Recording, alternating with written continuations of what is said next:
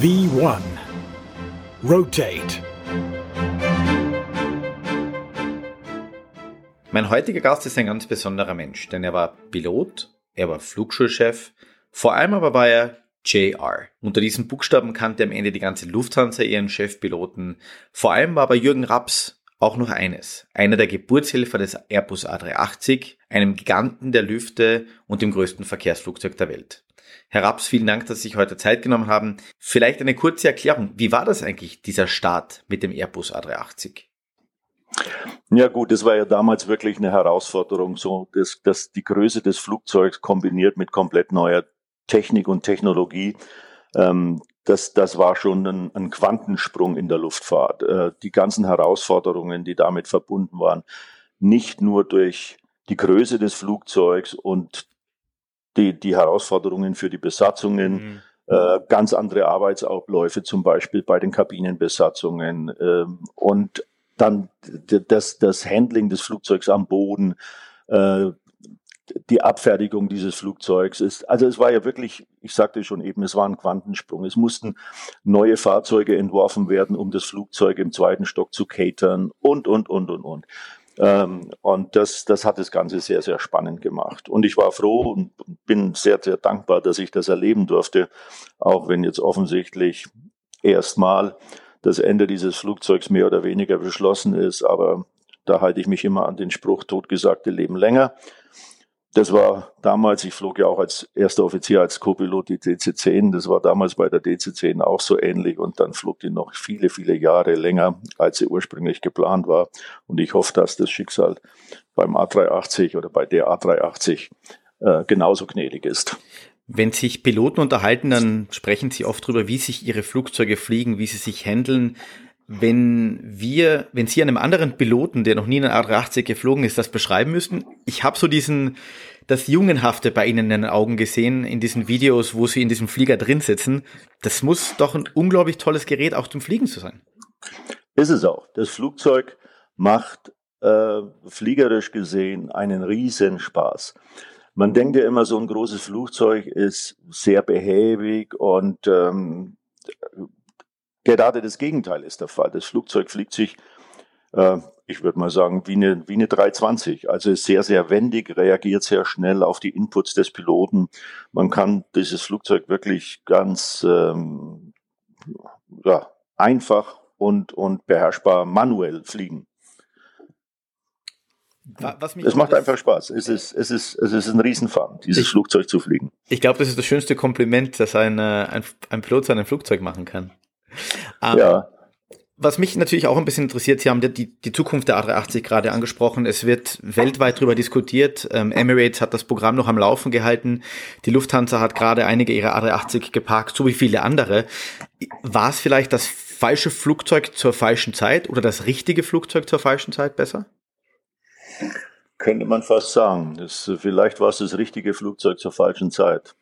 Ähm, das, das Flugzeug, äh, wenn man ganz weit zurückgeht in der Historie, dann fing es ja damit an, in Ende der 90er Jahre, dass sogar Boeing und Airbus zusammen ein Very Large Aircraft nannten die das damals, genau, ja. ähm, entworfen haben. Und äh, Boeing ist dann aus äh, welchen Gründen auch immer ausgestiegen und Airbus hat weitergemacht, weil die an der Stelle eine andere Philosophie äh, verfolgt haben, nämlich die, dass sie sagen, der, die, das Wachstum des Flugverkehrs führt dahin, dass wir auf jeden Fall Kapazitätsengpässe bekommen, nicht nur in der Luft, sondern vor allen Dingen an den Airports, bei den mhm. sogenannten Slots, bei den, bei den lukrativen Slots vor allen Dingen. Also ein Slot um Mitternacht, der ist nützt wenn, wenn man hier nach USA rüberfliegt, nach Los Angeles oder nach San Francisco an die Westküste, dann nützt dir ein Slot, ein, ein Arrival-Slot und ein Departure-Slot um Mitternacht überhaupt nichts, weil ja. der Umlauf des Flugzeugs und damit der Passagiere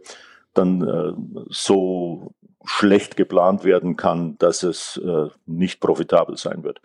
Also die lukrativen Slots, das war absehbar, die werden irgendwann ausgeschöpft sein und die kann man dann nur äh, mit Flugzeugen, die eine die eine hohe Slotwertigkeit haben, so nennen wir das in der Luftfahrt, ähm, kann man das dann ausnützen. Und so kam natürlich die 380 dann in die Planung.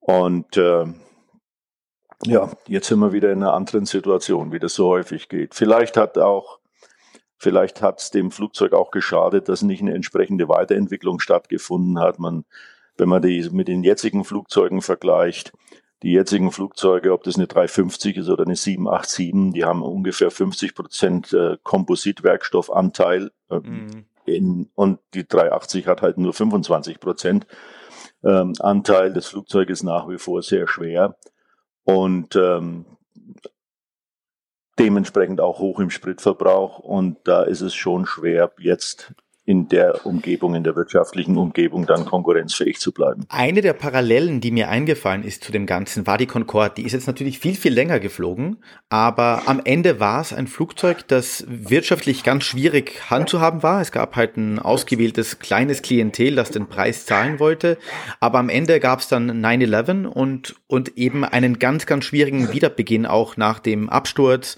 ähm, auch weil die Unternehmen gesagt haben, das ist wirtschaftlich nicht mehr darstellbar. Äh, ist natürlich, jetzt könnte man sagen, der Vergleich hinkt ein bisschen, aber es waren einfach oder sind zwei Flugzeuge, die ihrer Zeit doch sehr, sehr weit voraus waren. Ja, sind Sie, ja, was, ja, sind Sie was mit der Concorde eigentlich geflogen? Nee, leider nicht. Leider nicht. Das habe ich nie geschafft. Ich habe ich hab äh, gehofft, dass es einmal klappt. Ähm, ich war ja während meiner Co-Pilotenzeit war ich äh, vier Monate in Rio de Janeiro stationiert, als die Lufthansa noch sogenannte Kurzzeitstationierung im Ausland hatte und zu dem Zeitpunkt flog die Concorde auch. Und ich dachte immer, vielleicht kommst du mal von, von Paris nach Rio. Die flogen ja über Dakar damals. Von, äh, Paris, Dakar, Rio. Vielleicht kommst du mal in den Genuss, äh, nach Rio mit der Concorde zu fliegen, hat aber leider nie geklappt. Schade wenn Sie sich jetzt gerade die Industrie anschauen und, und was gerade hier mit, mit der Luftfahrt passiert, okay, eine, eine weltweite globale Pandemie und eine Krise wie diese konnte und kann nie jemand äh, vorhersehen. Aber wenn Sie an 9-11 zurückdenken, da gab es eine ähnliche Schockwelle. Wie haben Sie das eigentlich damals erlebt und vor allem, wie hat sich die Luftfahrt wieder erholen können?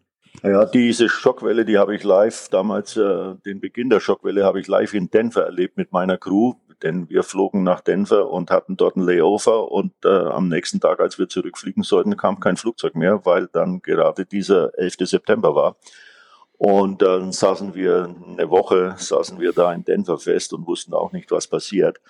Und ähm, äh, diese, ja, es war, es war wirklich fand, äh, unglaublich, auch im Nachhinein betrachtet, wie schnell sich die Luftfahrt wieder nach dem 11. September erholt hat. Das ging, äh, haben ja auch viele äh, Kommentatoren und Wirtschaftsweisen, die haben gesagt, äh, das wird lange dauern, bis sich das ganze Szenario wieder halbwegs auf normal erholt hat. Aber das ging ja innerhalb von wenigen Monaten, ging das ja fast wieder auf die, auf die 100 Prozent, die vorher geflogen wurden. Ähm, ich hoffe ja immer noch, weil ich ein sehr, sehr ja, Berufsoptimist bin, positiv denkender Mensch bin, ich hoffe ja immer noch, dass das hier so ähnlich ich möchte, möchte nicht sagen genauso, aber so ähnlich passiert. Ah, auch wenn die Zeichen im Moment vielleicht ein bisschen oder die Vorzeichen dazu ein bisschen schlechter aussehen.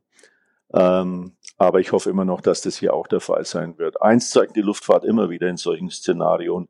In dem Moment, wo wieder aufgemacht wird, wo es wieder aufwärts geht, ähm, ist, erholt sie sich auch sehr, sehr schnell. Wahrscheinlich nicht mehr auf das Niveau, äh, im Moment jedenfalls nicht auf das Niveau, so schnell auf das Niveau, das vor dieser Pandemiekrise äh, mhm. stattfand.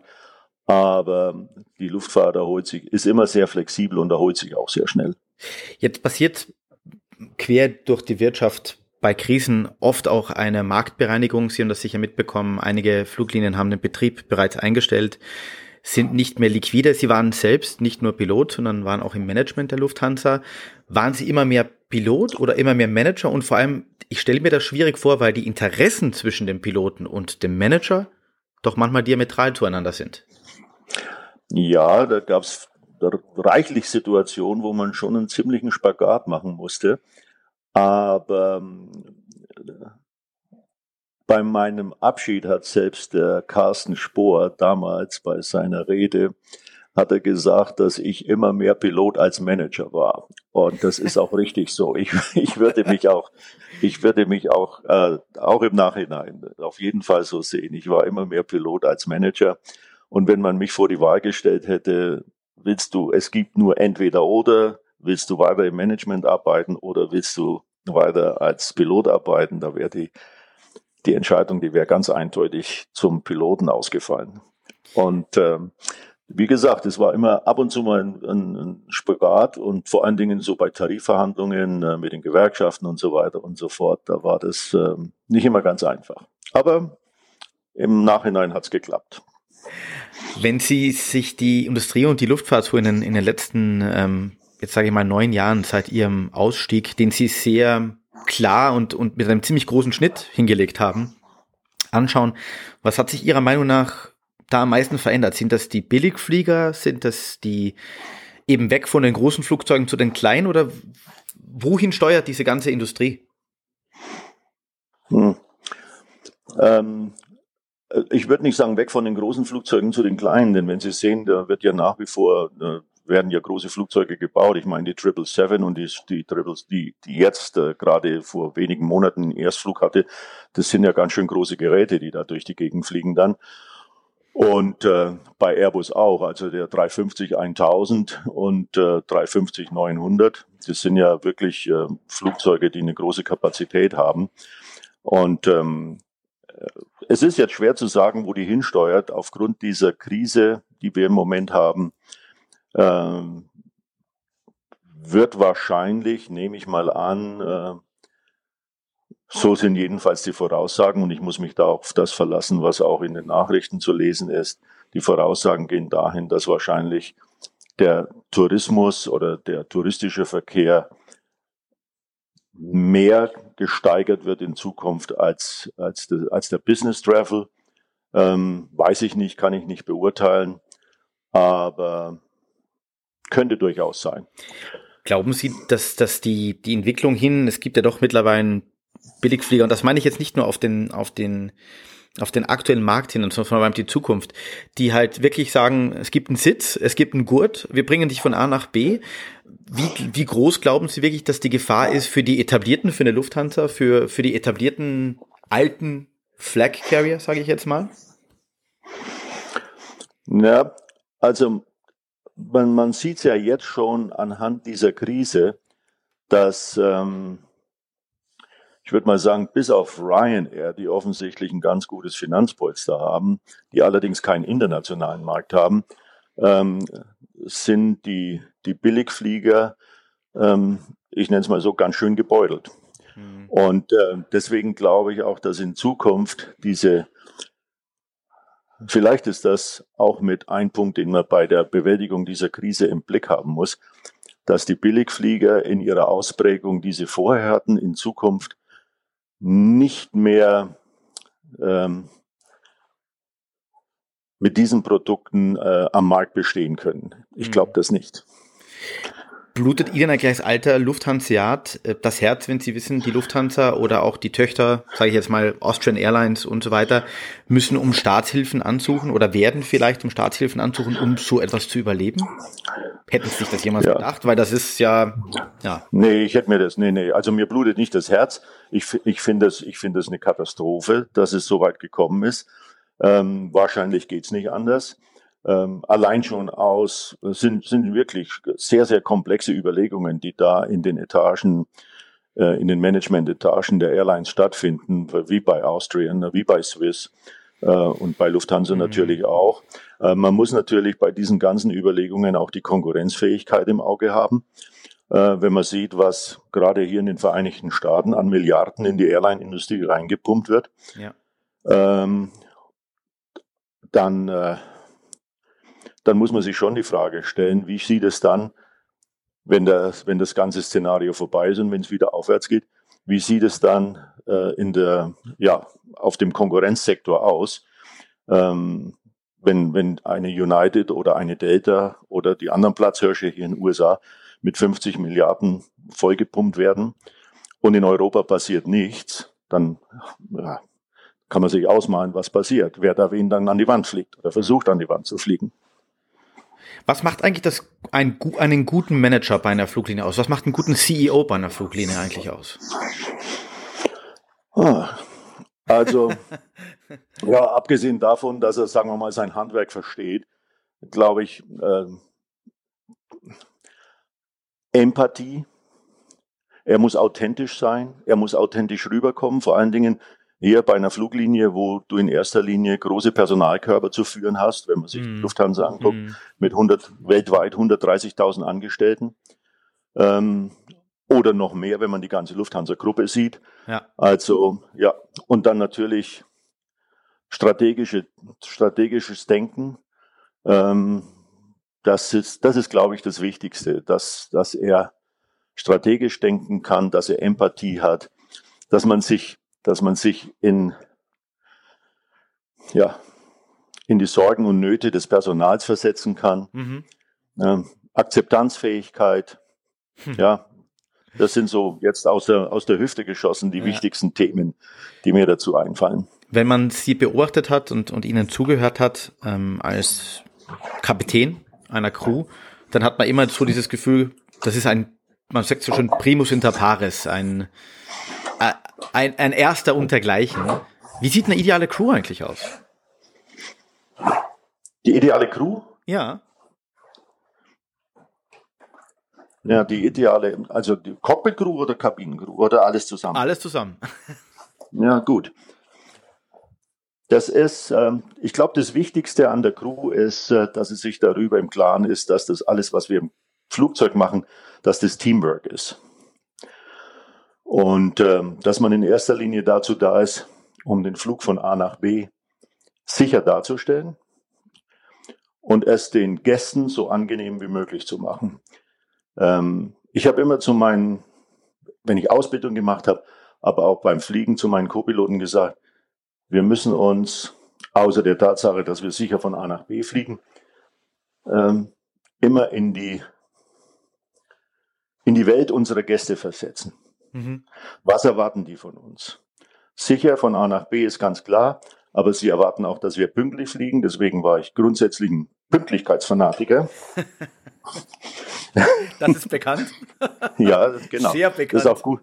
Das ist auch gut so. Das ist auch gut so. Und äh,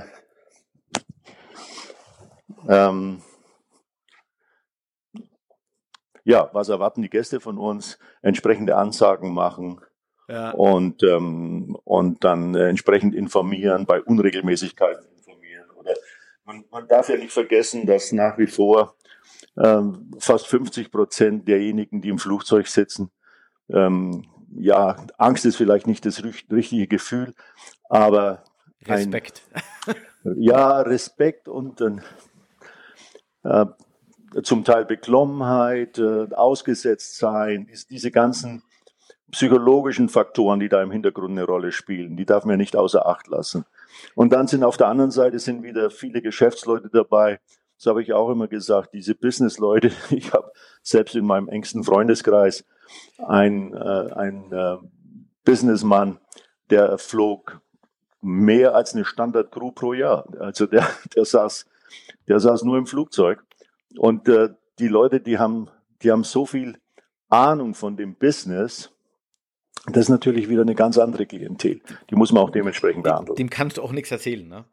Nein, dem kannst du nichts erzählen. Im, im Notfall wissen die das besser als, als du. Ne? Also, je nachdem sind auch gut informiert, haben die entsprechenden Apps und sind immer auf dem Laufenden. Und ähm, ja, auch das äh, muss man wissen.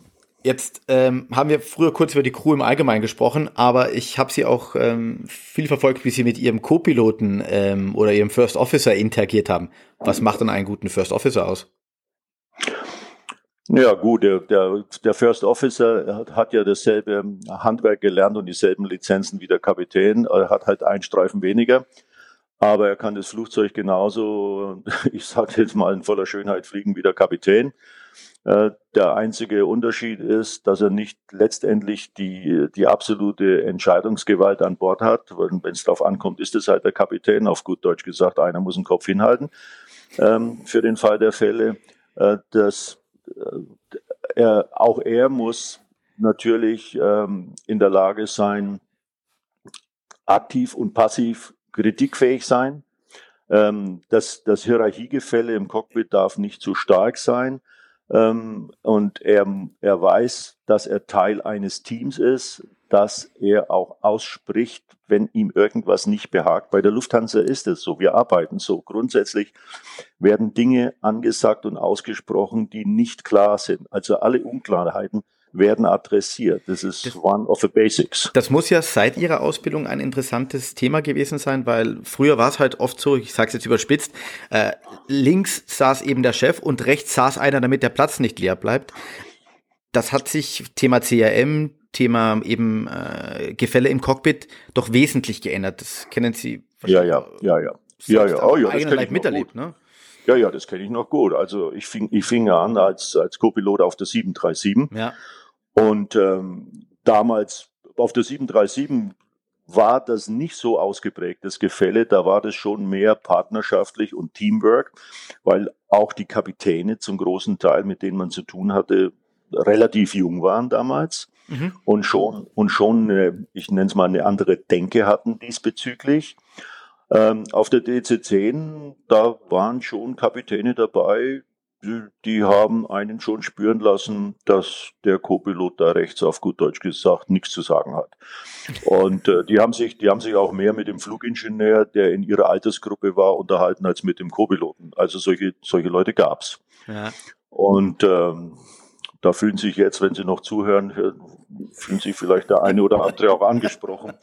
Es, es gab, es gab auch das Gegenteil schon auf der DC-10, aber die Summe derjenigen, die nach dem Motto mit einem geflogen sind, äh, äh, jetzt Apostroph, Zitat, fühlen Sie doch mal mit, wenn ich den Anflug mache und die Landung, ne? so nach dem Motto, das war so ein, so ein geflügeltes Wort, fühlen Sie doch mal mit. Ne? Äh, äh, so Typen gab es schon, ja, ja. Alles klar. Sie haben gerade mal, Sie haben, wie Sie jetzt von der Lufthansa gesprochen haben, haben Sie gesagt, wir und uns. Das bekommt man aus jemandem, der so viel Jahre bei einem Unternehmen gearbeitet hat, wahrscheinlich raus. Die Lufthansa war Ihr einziger Arbeitgeber in Ihrem Leben. Was verbindet ja, ja. Sie eigentlich heute noch mit der Lufthansa? Ah, alles. Also ich, äh, es vergeht kein Tag, wo ich nicht irgendwas über die Lufthansa lese oder versuche in Erfahrung zu bringen. Ähm, ich, ähm, und mein Lehrgang damals, äh, mein Flugschulenlehrgang, das war der 62. Nachwuchsflugzeugführerlehrgang, hat noch nach wie vor einen sehr, sehr großen und guten Zusammenhalt. Wir haben dieses Jahr im August unsere 50-jährige Lehrgangsjubiläumsfeier in Bremen geplant. Mal gucken, ob die stattfindet. Und wenn sie stattfindet, ob ich da hinkomme, ohne in, in Quarantäne gehen zu müssen. Genau. also mal sehen, wie sich das entwickelt. Äh, ich kommuniziere jeden Tag mit äh, Kollegen äh, aus meiner Lufthansa-Zeit, aber wirklich ohne zu übertreiben, jeden Tag über, über WhatsApp oder übers Telefon. Ähm, also nach wie vor sind die Verbindungen da und auch zu Leuten, die jetzt noch bei der Lufthansa arbeiten. Es ist nicht so, dass ich nur mit Pensionären äh, zu tun habe oder, oder mit Freunden, die inzwischen retired sind, wie man hier sagt, Nee, ich kommuniziere auch relativ viel noch mit Aktiven. Sie haben das kurz, oder ich habe es vorher kurz angesprochen, der Schnitt, den Sie nach Ende Ihrer Karriere gemacht haben, der war beeindruckend. Ähm, Sie haben von einem Tag auf den anderen gesagt, okay, das war's. Ich möchte in keinem Sim mehr fliegen. Ich möchte nicht irgendwie als, ähm, ja, ähm, noch irgendwie was anhängen, noch ähm, groß in der Fliegerei aktiv sein. Ist das eine Art Schutzfunktion oder einfach ein klarer, ein klares Ende eines Lebenskapitels dass man halt so akzeptiert. Nee, ist keine Schutzfunktion. Also ich habe mir das lange überlegt. Ich hätte ja weitermachen können. Ich, äh, mhm. Es sind auch viele äh, an mich herangetreten. Damals, als ich aufgehört habe, da kam ja gerade das, das Urteil vom oder der der der Rechtsspruch vom EuGH raus, dass bis 65 geflogen werden kann. Und da sind viele auf mich zugekommen und haben gesagt, flieg doch weiter. Und äh, Emirates sogar ist auf mich äh, zugekommen und wollte, dass ich bei den 380 weiterfliege. Tatsächlich. Und das habe ich aber alle. Ja, ja, ja, nicht nur die, da war noch mehr. Und ähm, ich habe das alles abgelehnt. Und äh, nee, das war ganz bewusst. Und äh, ich wollte mit 60 aufhören, äh, wollte einen Schlussstrich ziehen. Und das habe ich mir nicht in letzter Minute überlegt, sondern schon zwei, drei Jahre vorher. Und ähm, ich habe es auch nicht bereut. Ich hatte auch kein Loch, in das ich gefallen bin. Ich habe ja noch genügend andere Interessen und andere Sachen zu tun gehabt und immer noch. Und ähm, war auch weiter beschäftigt, natürlich nicht mehr in dem Ausmaß wie vorher, sondern in wesentlich geringeren Ausmaß. Aber so habe ich mir das genau vorgestellt. Und wie gesagt, ich bin da nicht in ein Loch gefallen und ich habe es auch nicht bereut. Ich habe auch nicht jeden Tag sehnsüchtig zum Himmel geguckt und mir gedacht, ach, da könntest du jetzt auch drin setzen und durch die Gegend fliegen. War alles nicht der Fall. Nee. Sind das vielleicht auch, ähm, tritt eigentlich bei einem Piloten, und das ist eine merkwürdige Frage, aber ist bei Ihnen auch irgendwann so eine gewisse Müdigkeit eingetreten? Einfach, dass man sagt, man merkt einfach, dass man älter wird, man merkt auch, dass man, dass viele Reize, die das Fliegen vorher hatte, weg sind, oder ist das für Sie immer gleich geblieben? Nee, Müdigkeitserscheinungen hatte ich ehrlich gesagt überhaupt keine. Ist immer, ist immer gleich geblieben. Also ich war immer bis zum letzten Tag war ich begeistert von dem Metier und von dem Beruf und äh, ich bin es nach wie vor. Ich habe nach dem, das einzige, was ich gemacht habe, nachdem ich aufgehört hatte im Jahr 2011, habe ich, glaube ich, noch zwei Jahre lang äh, meine, zwei oder drei Jahre lang meine Lizenz aufrechterhalten, äh, habe noch meine medizinischen Tauglichkeitsuntersuchungen gemacht, meine Simulatorchecks, aber dann habe ich auch das aufgegeben, weil das war vielleicht noch so eine Art Reminiszenz, äh, so nach dem Motto, für den Fall der Fälle, man weiß ja nie, mhm, vielleicht genau. läuft ja doch noch mal was über den Weg und dann bist du fit und kannst gleich wieder loslegen, fliegen, so ja. in dem Stil. Aber nach zwei oder drei Jahren habe ich dann gemerkt, was, was soll das kommen. In der Luftfahrt hat man das Gefühl, es gibt nur zwei ähm, Arten von Situationen. Es gibt viel zu viele Piloten oder es gibt viel zu wenige Piloten wenn sich jetzt jemand die aktuelle Situation anschaut, der müsste eigentlich einen großen Bogen um jede äh, Luftfahrtschule machen oder um jede Flugschule. Warum sollte der trotzdem bei der Tür reingehen? Ja, gut, weil alle, alle, wenn man, wenn man sich die, ich fange mal anders an, wenn man sich die letzten 50 Jahre anguckt, da gab es ja nun viele Situationen, wo äh, das Wachstum in der Luftfahrt gebremst wurde oder ins Negative abgerutscht ist. Aber langfristig gesehen war die Luftfahrt immer ein Wachstumspfad in der Größenordnung von fünf Prozent pro Jahr im Average. Das hängt natürlich im Durchschnitt. Das hängt ein bisschen davon ab, jetzt in welche Verkehrsgebiete man reinguckt, ob man nach Far East guckt, ob man nach China guckt, ob man nach Südamerika guckt oder nach Europa oder USA. Aber im Durchschnitt waren das immer so fünf Prozent. Natürlich volatil, also mit entsprechenden Schwankungen. Und ähm, ich, ich habe ja ein paar Jahre die Lufthansa Verkehrsfliegerschule geleitet und war dann, als ich Chefpilot war und, ähm, und auch im, im Vorstand der Lufthansa Passage Airline hatten wir ja auch mit diesen volatilen Wachstumsszenarien mhm. zu tun. Und äh, ich, ich sage auch jetzt, äh, es ist, glaube ich, in der Luftfahrtsystem immanent. Man wird nie ins Schwarze treffen, man wird nie genau bei allen Szenarien ähm, genau den genauen Wachstumspfad treffen. Also man hat nie die richtige Menge an Personal zur Verfügung. Jetzt im Moment sieht so aus, als ob es viel zu viel Personal gibt, aber wenn die Luftfahrt sich wieder erholt hat und wieder wächst und sie wird weiter wachsen, davon bin ich überzeugt, denn äh, ohne Luftfahrt wird es keine Zukunft geben, ähm, dann wird auch wieder Personal gebraucht. Und wenn man sich überlegt, dass man zwei Jahre braucht, bis man mindestens zwei Jahre braucht oder noch länger, bis man ADPL hat, womöglich dann noch mit einem entsprechenden Type-Rating versehen, dann sind wir schon wieder im Jahre 2022. Und ich bin überzeugt, da schaut die Welt wieder ganz, ganz anders aus. Es kann sein, dass man ein bisschen warten muss, bis man einen Arbeitsplatz bekommt, selbstverständlich. Aber das ist nicht nur in der Luftfahrt so, das ist in jedem Beruf so. Also es gibt ja jede Menge Leute, die äh, an Universitäten hochwertige Studiengänge durchziehen und dann auch erstmal ein Dreivierteljahr, ein Jahr warten müssen oder noch länger, bis sie einen entsprechenden Arbeitsplatz bekommen. Also das ist gar nicht so ungewöhnlich. Glaube ich, können sehr, sehr viele gut nachvollziehen und ich glaube, wir wünschen uns das auch alle. Eine letzte Frage habe ich noch an Sie und es wird eine ganz merkwürdige sein, weil es ist eine absolute Fachfrage. Mhm. In einem Ihrer Videos beschreibt oder in einem Video über Sie beschreibt ein Kollege Sie als immer einen, der überpünktlich war, immer schneller geflogen, immer pünktlich oder überpünktlich am, am Ankunftsort und er spricht über ein belgisches Pattern. ich weiß auch, wer das ist, ja, ja. Sie wissen genau, wer gemeint ist. Und ich habe mich. Ja, das, ist der, das war der Werner Knorr. Genau so ist es. Ja. Und seitdem fragen sich Millionen von YouTube-Zusehern, was ist ein belgisches Pattern? Der Fachbegriff Belgian Pattern kommt aus unserer Simulator-Tätigkeit in Toulouse bei Airbus. Äh, wir haben ja unsere 380 äh, Type Ratings bei Airbus gemacht, weil es gab ja noch keinen Simulator, die Lufthansa hatte noch keinen Simulator und wir mussten ja den, ähm, den, den Route Proofing Flight nach New York machen und dazu brauchten wir eine Lizenz. Und ähm, diese Lizenz, also ein Type Rating A380, die haben wir in Toulouse bei Airbus gemacht. Und da hat uns der eine Ausbilder gefragt, ob wir schon mal ein Belgium Pattern geflogen haben. Und ähm, da, nee, andersrum, das war gar nicht bei der 380, sondern es war bei der 330 Ausbildung, als wir die Transition auf 330 gemacht haben. Egal. Auf jeden Fall kommt es von Airbus. Und dann haben wir auch gefragt, was ist ein Belgium Pattern?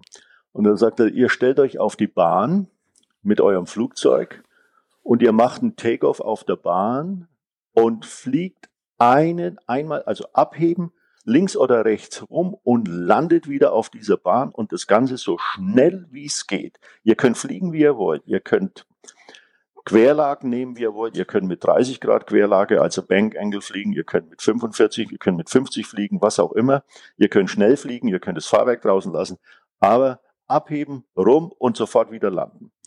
Und äh, das nannten die Belgium Pattern. Und das haben wir natürlich gemacht in den Pausen oder wenn wir schon mit dem Programm fertig waren und nichts mehr zu tun hatten, dann haben wir das aus Jux und Tollerei geflogen und haben versucht, uns gegenseitig in der Zeit zu unterbieten. Und dann sind wir mit einer 330 auf unter eine Minute gekommen. Also ein normales Traffic Pattern dauert ja sechs Minuten. Ja. Und wir haben das dann in einer Minute oder in 58 Sekunden oder in 55 Sekunden so in diesen Größenordnungen geflogen.